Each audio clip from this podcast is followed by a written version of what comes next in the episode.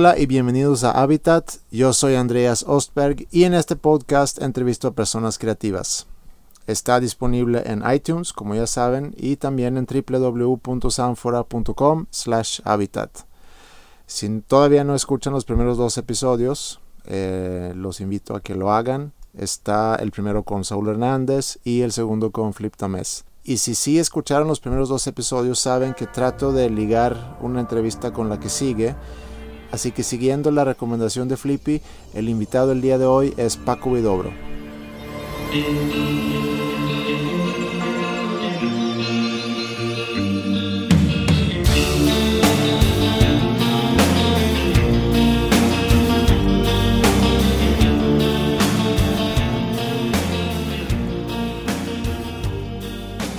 Paco es uno de los grandes compositores mexicanos, productor, guitarrista de Fobia, por supuesto, y si lo quieren conocer como cantante, les recomiendo mucho escuchar la banda Los Odio. Usen Twitter y el hashtag Habitat para compartir el podcast con sus amigos y con sus amigas. Eh, si quieren hacerme llegar algún comentario, sugerencia o pregunta, me pueden escribir al mail a ostberg.sanfora.com. Pero vamos a darle. Episodio 3 de Habitat desde el techo. Sí, quiero aclarar que lo grabamos en un techo y por eso de repente hay aire que se mete en el sonido. Episodio 3 de Habitat desde el techo de Plaza Fiesta San Agustín, San Pedro Garza García, Nuevo León, con Paco Vidobro.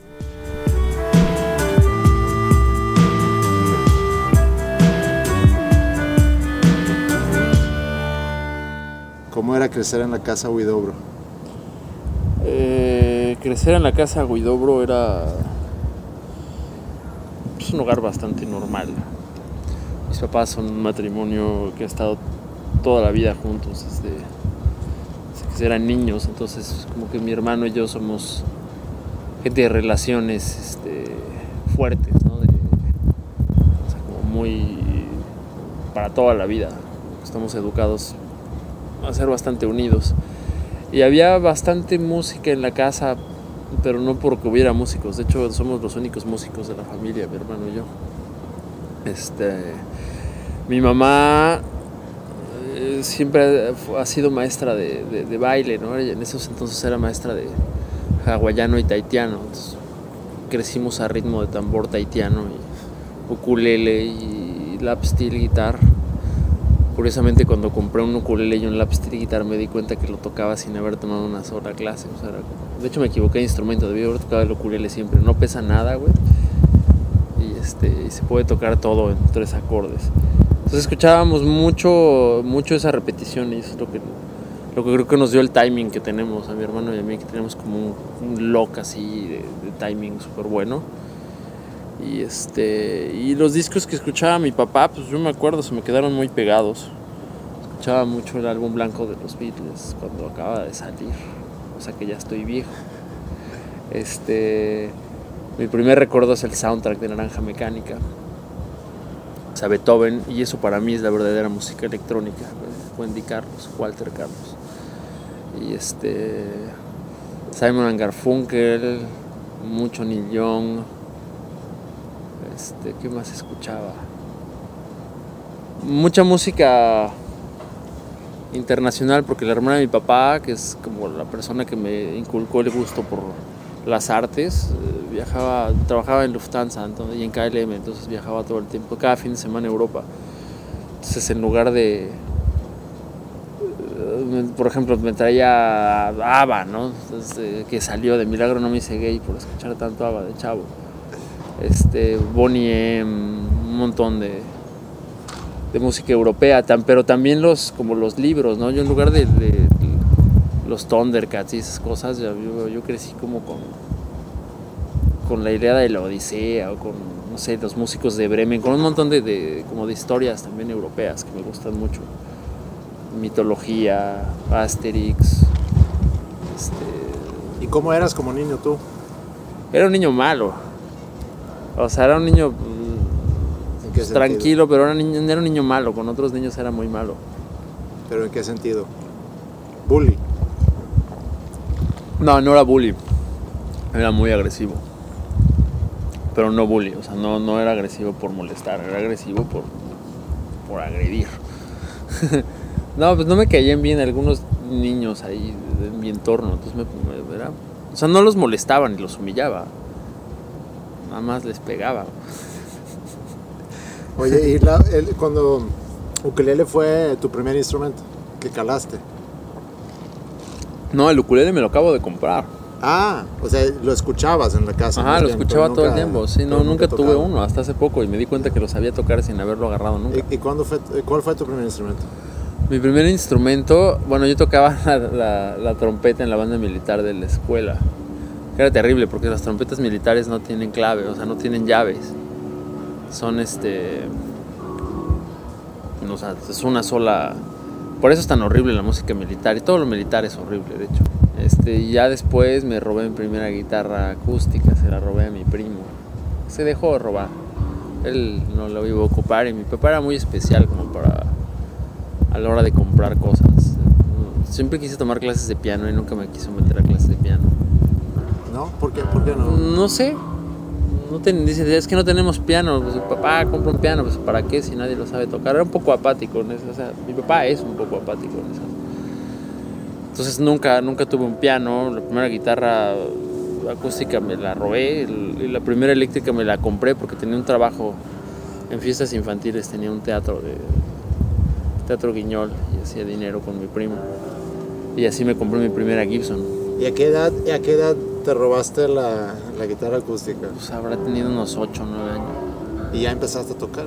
Sí, bueno, tocaba la, una que tenía mi tía y en casa de mi abuela sí había piano, estaba todo el tiempo en el, piano ahí. O sea, como que siempre me, interesó mucho hacer ruidito. Y ya hacía como mis propias rolitas. siempre, o sea, más, más que ser alguien que estudió música, como que yo fui desarrollando mi, mi manera de hacer las cosas. Y ahora que estoy haciendo todo esto de los fobiaramas, me doy cuenta que, que no sabía nada y por lo mismo, por lo mismo de no tener como un método, inventé mi propio método. Entonces mi, música es, por eso creo que tiene esas características, o sea, como que no se parece a... Y si, y si tuvieses que eh, eh, describir tu método, ¿cuál es? Mi método pues era simple y sencillamente como generar melodías, o sea, como encontrar las escalas a mi gusto, o sea, a lo que, a lo que quería aplicar a lo que quería jugar. Y mucho antes de saberme una escala pentatónica o de blues ya había hecho canciones, como con mis, o sea, mis, los, que me, intentaron ser mis maestros de guitarra, que fueron un par, de los cuales claro que aprendí cosas, no podían como entender cómo usaba yo mi mano izquierda, porque yo piso también con el pulgar. Y este y uso muchos muchas cuerdas abiertas y, y muchos acordes muy estirados, o sea, como triadas pero expandidas a tres dedos. Sí. O sea, riadas. Oye, y de la música que escuchaste en, tu casa, ahorita mencionaste White Album, música europea, de Suecia, ah, ¿Te acuerdas de algún álbum en particular que te voló la cabeza? ¿Algún álbum que, que te hizo decidir que yo quiero, yo quiero tocar música? Probablemente el, el,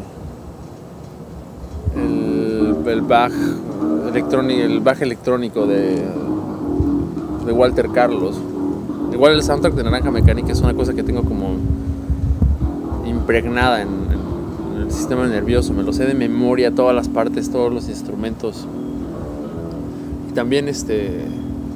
Es que no me acuerdo cómo se llama exactamente el disco de, de hecho por Walter Carlos. Creo que es este... Switchdown Bach se llama. Y es una, también es una obra maestra. Y eh, yo creo que ese, disco, eh, ese disco y también mucho eh, Simon y Garfunkel. O sea, como la armonía de las voces se me hacía como sublime. O sea, la guitarra acústica. Neil Diamond también me, encanta, así, todavía me gusta mucho. De hecho, uno de mis grupos favoritos ahorita se parece en algo a Neil Diamond, The Divine Comedy, que es uno de mis tres así, songwriters favoritos en la vida, Nirvana. ¿Y cuándo, cuándo empezaste, empezaste a componer? Está casi en el instante en el que agarré un instrumento. Porque pues así desarrollé, te digo, mi, como mi método para tocar. Dice, te estaba buscando información de ti, pues, entrevistas y Wikipedia, y ahí dice que la primera canción que compusiste es Microbito. A mí se me hizo muy, muy fuerte de ser una primera composición de cualquier persona. Es muy extraño, sí. Había hecho canciones antes, pero como, pues ya sabes, de grupo de, de la prepa quería hacer canciones en inglés, realmente ni siquiera tenían coherencia en mis letras ni nada. Pero la primera canción que escribí en, en español fue el microbito. Ah, sí. Y la misma noche escribí el microbito, Dios bendiga a los gusanos y el crucifijo. Y fue antes de mi examen final de Derecho, en la prepa. Estaba a tan los 16 nervioso. años. Sí, 16, 17 años. Estaba, estaba muy nervioso, no podía dormir. Entonces, en lugar de ponerme a estudiar y estaba ansioso, pues me pasa mucho. Cuando estoy ansioso se me ocurren cosas divertidas que es para escribir. ¿Y cómo es? ah, ¿Tienes tú un proceso de composición o una rutina para componer? Un trastorno más bien, o sea, no es, no es una rutina. Tengo episodios maníaco-depresivos. güey. O sea, tengo, o sea, casi siempre me despierto a las 4 o 5 de la mañana angustiado. Y una de tantas veces, como una de cada 10 veces, es el episodio maníaco, que es donde aparecen las ideas para hacer canciones. Pero es una angustia que tú sabes a qué se debe esa angustia No tengo o idea. No tengo idea, la he tenido mucho tiempo. No sé qué es. Es como. Leí alguna vez que es parte de un instinto, que- del instinto cazador, de supervivencia, de, de levantarte temprano y ir a buscar tu presa o tu comida. y así ves a tú la composición que es como parte de tu Es como una cacería, si Ah, te fijas, casi muchas de mis canciones serían como trofeos de caza, animalitos, este, o conquistar lugares como el espacio, el océano, el campo, el desierto. O sea, mis canciones son lugares, más que, más que tener héroes de... O sea, más que tener una influencia para componer, tengo influencias como para escribir historias. Probablemente el- mi influencia más grande sea Julio Verne. Pues, yo también tengo mi viaje a la luna y también tengo mi viaje en el mar.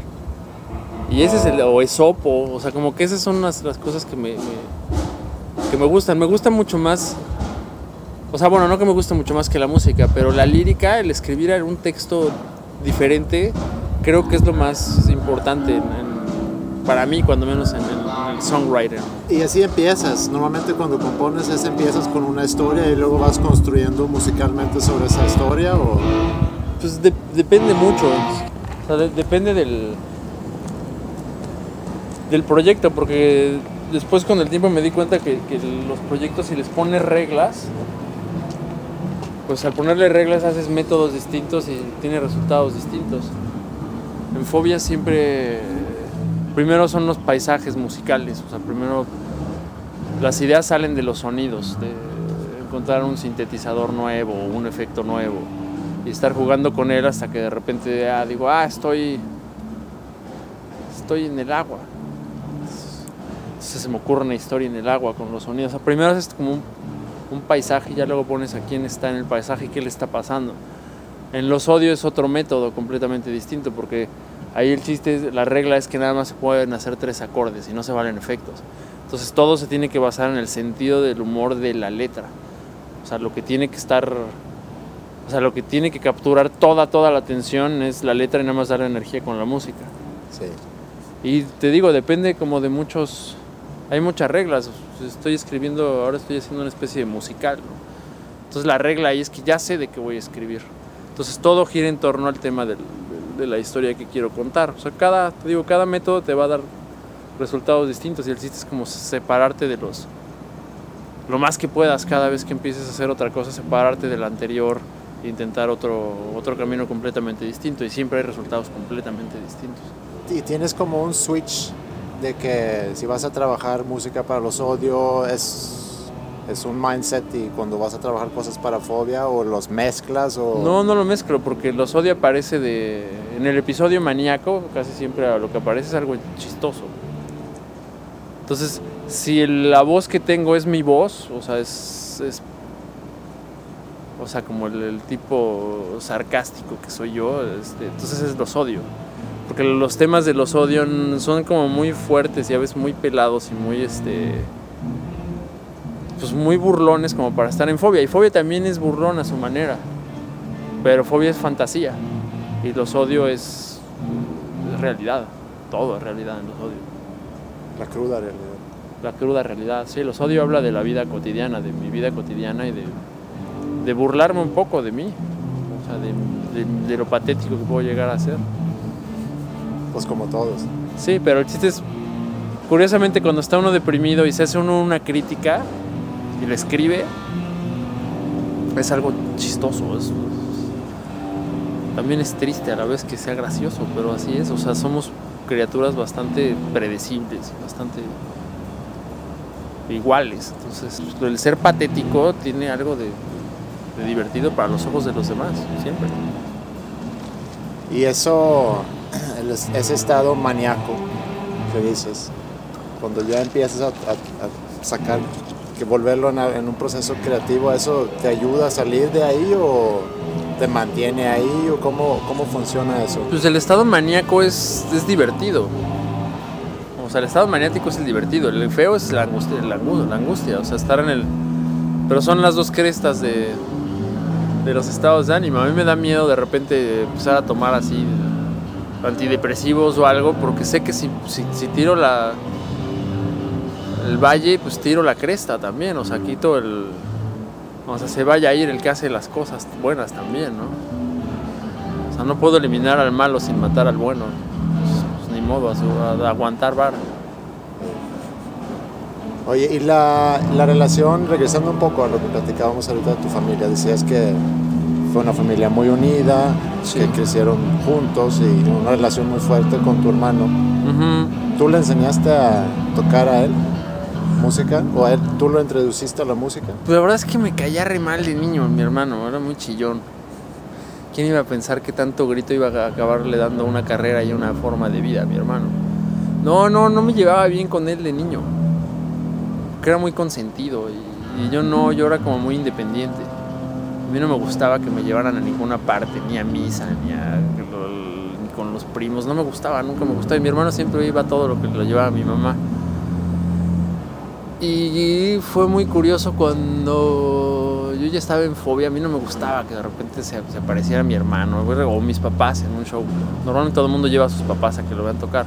A mí no me gustaba, era como mi, mi mundo aparte, era como mi secreto, no quería que supieran que estaba haciendo eso. Tampoco quería que me criticaran y que me dijeran que no lo podía hacer.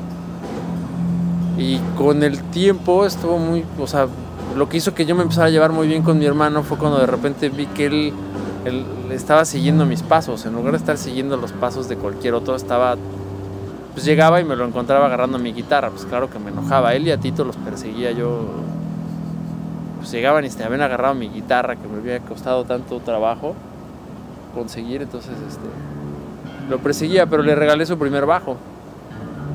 Y él escuchaba pues toda la música que yo ponía, o sea, él a lo mejor sin darse cuenta, pues está impregnado de los Violent Femmes y de los Smiths y de los Beastie Boys, que, decía que, eran, que le copiaban a los Chili Peppers, hazme el favor, güey. ¿Cuántos se llevan ustedes? Eh, cuatro años y medio. Ah, ok. Pero yo estaba ya escuchando a Bauhaus y queriéndome cortar las venas cuando este cabrón estaba escuchando a Quiet Riot. Y lo odiaba, o yo odiaba Twisted, Sister y Quiet Riot. Y, y Wasp, unas cosas horribles, horribles, horribles. Por eso ya luego cuando mis compañeros de, ex compañeros de grupos empezaron a poner mallas y pelucas, ya decidí que no quería hacer más nada más con ellos gracias a los discos de Wasp y esas cosas. ¿Y tus papás qué decían? Cuando ya por fin tomaste una decisión de a eso me voy a dedicar. O bueno, cuéntame eso primero. ¿Cómo te acuerdas del momento en, el cual te decidiste yo voy a ser músico profesional, yo me voy a dedicar a esto? Nunca me di cuenta cuándo pasó, siempre lo hice. O sea, simple y sencillamente salí, lo hice y cuando menos me di cuenta ya estaba ganando, ya estaba viviendo de eso. Tuve que salir de la universidad tres veces sea, de tres carreras distintas. Volví a empezar otra y me caía más trabajo, otro disco, otro, otra gira, otra promoción. Y como a mí me tocó siempre ser como el, pues, técnica, pues, el único compositor en el grupo ocupaba demasiado de mi tiempo. O sea, si hubiera habido más compositores en el grupo, a lo mejor me hubiera dado tiempo también de, de terminar psicología o ingeniería, pero ahorita estaría muy triste yo de, ingeniero geofísico ahí midiendo si tiembla o no tiembla. La verdad, no, no tendría ni un peso. ¿Eso fue algo que tú escogiste? De, de, yo quiero tener control, vamos a trabajar con mi música, o fue algo que cayó encima de ti? No, es algo que uno hace, o sea, no, no es que uno llegue y a ver, yo mando, vamos a hacer una votación y elegimos quién lo hace, pues uno lo hace. Entonces, si yo me iba, en lugar de irme a estudiar diseño o estudiar, este, no sé, la carrera que yo quería estudiar, me iba y me ponía a componer y aprender a producir. Entonces llegas al ensayo con ocho canciones, cada tres meses tienes otras cinco o seis canciones que entran en el repertorio, pues uno lo hace, ¿no? Si otros lo hubieran hecho, pues estarían también, también habría canciones, pero no, como que no, nunca hubo mucho interés de... Hasta que vieron que las editoras pagaban muy bien ya les interesó la composición, pero ya era muy tarde. ¿Y tus papás qué decían? Pues mi mamá la verdad es que no le, no, no le gustaba mucho. Mi papá nunca dice nada. Nunca me ha dado ningún consejo bueno ni malo, o sea, como que me ha dejado ser. Y es una, el día que le pregunté, oye, ¿por qué nunca me das ningún consejo ni nada? Me dijo, pues porque tú, tú solito vas a encontrar lo que quieres, yo no te voy a o sea, prefiero no meterme, prefiero ver qué haces. Y ahorita son súper felices, o sea, imagínate lo que es para ellos ir al... O sea, el año pasado iban al plaza cada semana y, yo lo llené seis veces y mi hermano lo llenó seis veces y cada fin de semana está, o sea, mis papás viéndonos en el Auditorio Nacional o en, en el Vive Latino con Molotov la última vez, mi papá no sabía si estaba pasando algo muy bueno o muy malo. lo tengo grabado en video porque, o sea, ver a 80 mil personas brincando desesperadamente es muy impresionante y para mí, mi papá no entendía nada. Pero imagínate, estás, se llena de, orgullo y de emoción. Claro. Y pues claro que es muy feliz de vernos hacer esto. Bueno, yendo un poco al trabajo en estudio, porque yo sé que tú produces, pero sé que también has trabajado con, con otros productores. ¿Cómo es el proceso de trabajar con otro productor, trabajando con material tuyo? Porque sé que tú tienes una idea muy clara, ¿no? Lo que tú quieres con tu, con tu música. Pues es un paro. Yo creo que te, la composición es, o sea, el producir es bastante estresante y más un material propio. O sea, ya una vez que sabe uno cómo cómo quiere las cosas, lo puede uno producir o conseguir un productor que, que se encargue de hacer lo que uno quiere. O sea, no es que el productor, o sea, digo, cuando uno no sabe nada, pues claro que el productor te enseña todo.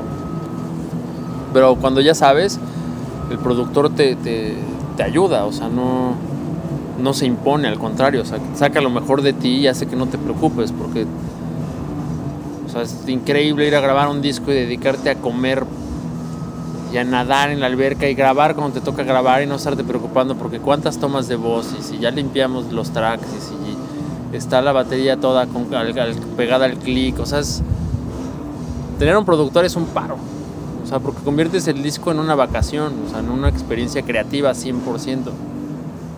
De otra manera también es una experiencia creativa, pero es más estresante. O sea, era más padre tener un productor en Nueva York, dejarlo editar y uno irse a conocer todos los museos y todos los restaurantes y todas las neoyorquinas posibles.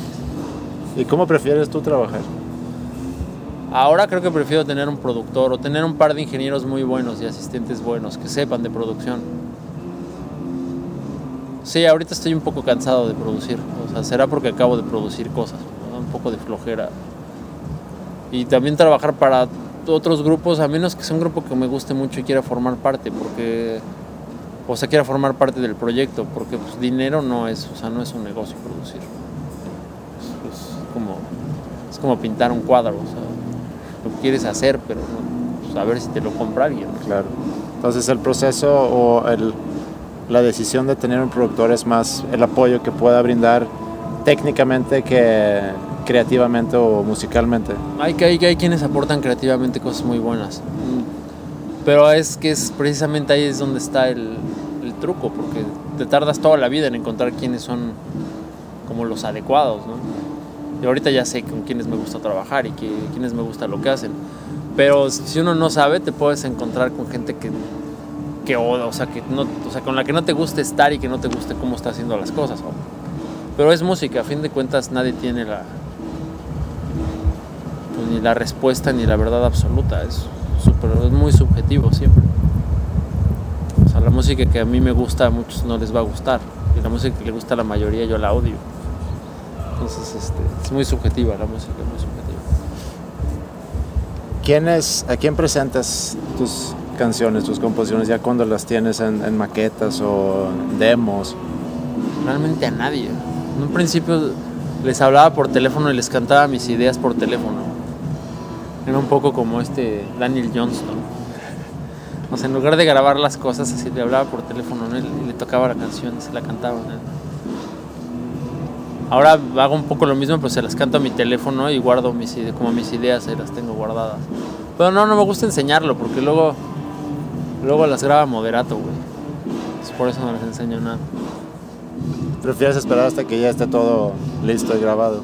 No, no es bueno enseñarle las cosas a nadie, porque eventualmente, aunque no lo hagan a propósito, a la gente se le queda pegada, o sea, en el subconsciente lo que le enseñas. Mejor enseñarlo cuando ya lo tienes publicado. Bueno, hablando de, eso de publicado, tú compones una... Cuéntame, ¿cómo es ese proceso? Tú compones una canción, ¿cómo, cómo lo... ¿Cómo se dice eso?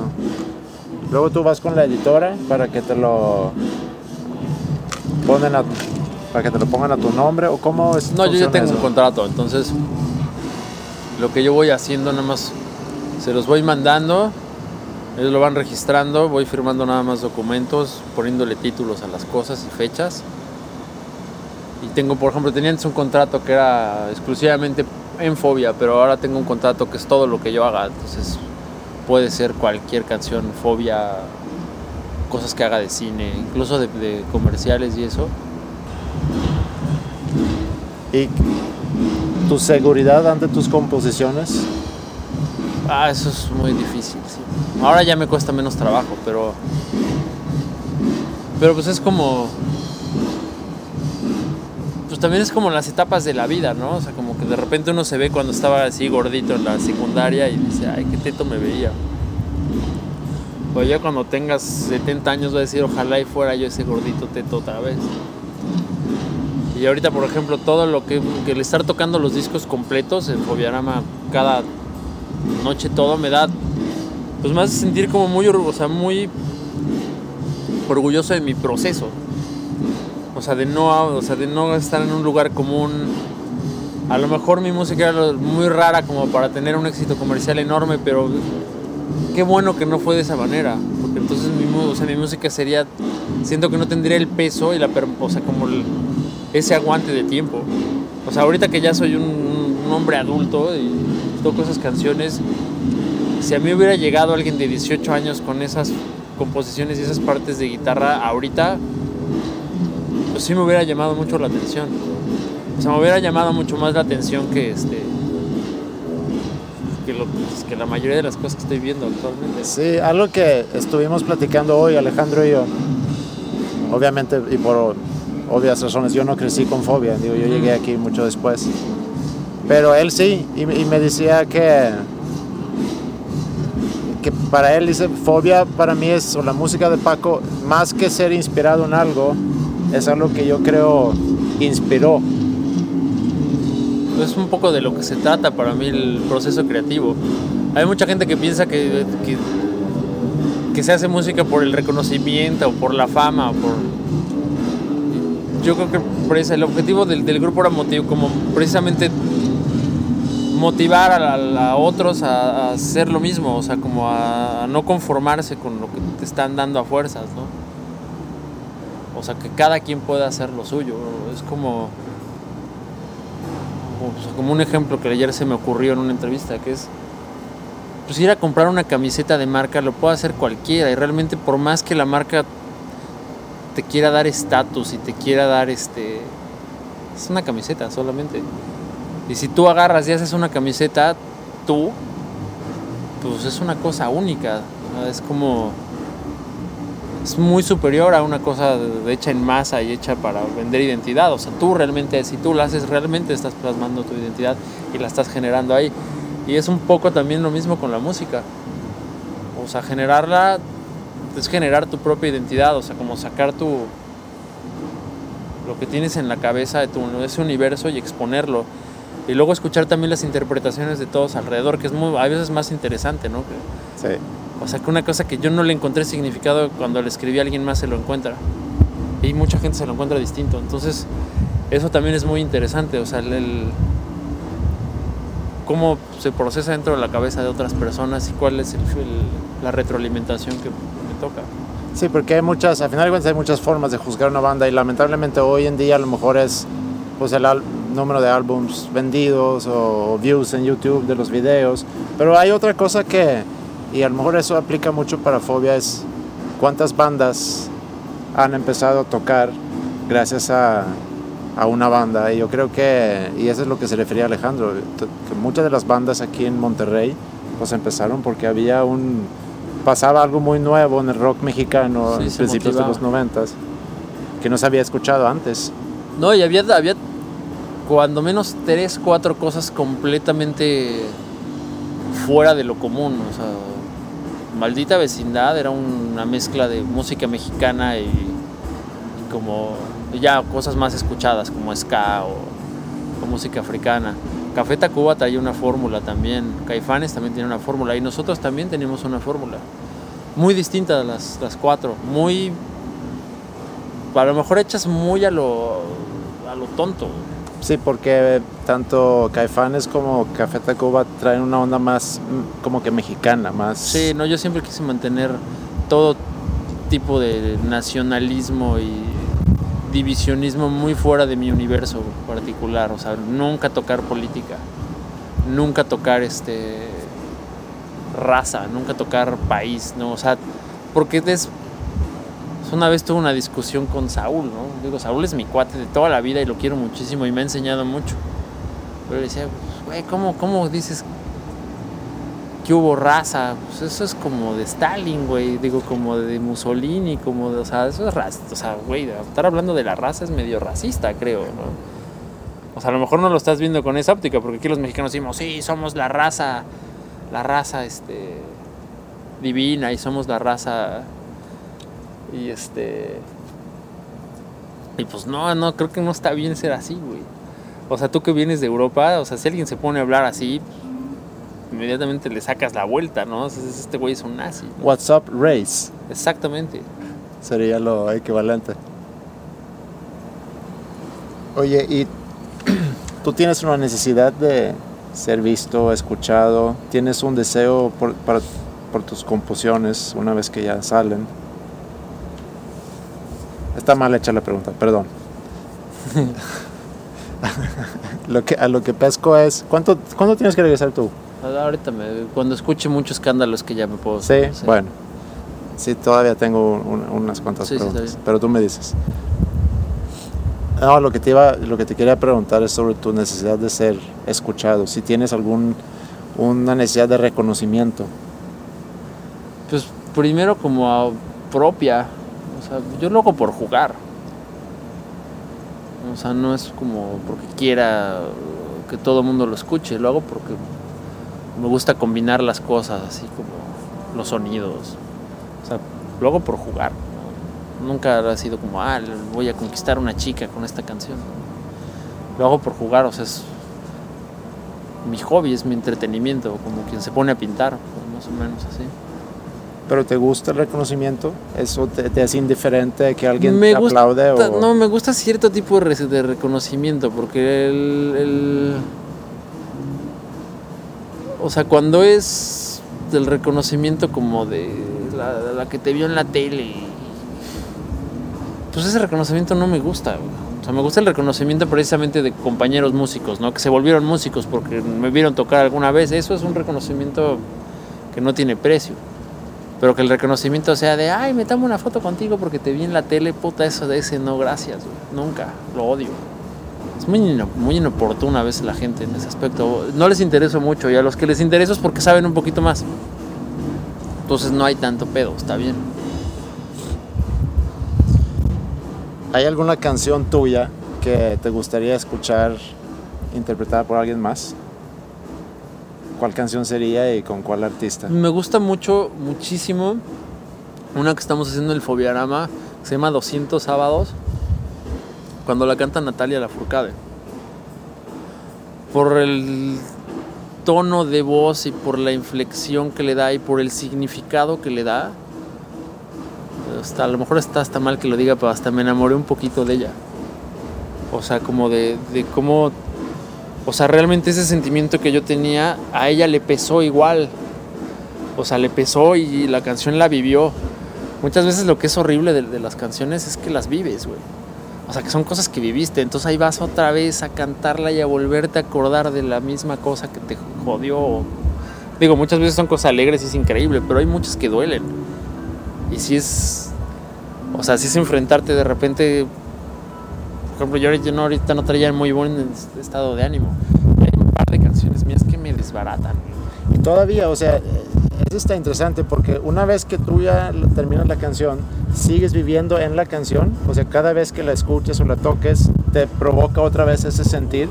Hay veces que uno las puede como andar en bicicleta, no te das cuenta que lo estás haciendo, ¿no? Lo, lo pasas por ella, pero si de repente estás susceptible o sensible o lo que sea te vuelve a agarrar, o sea, y, le, y te vuelve a conectar, sí, sí, sí, te puede doler un chingo, claro.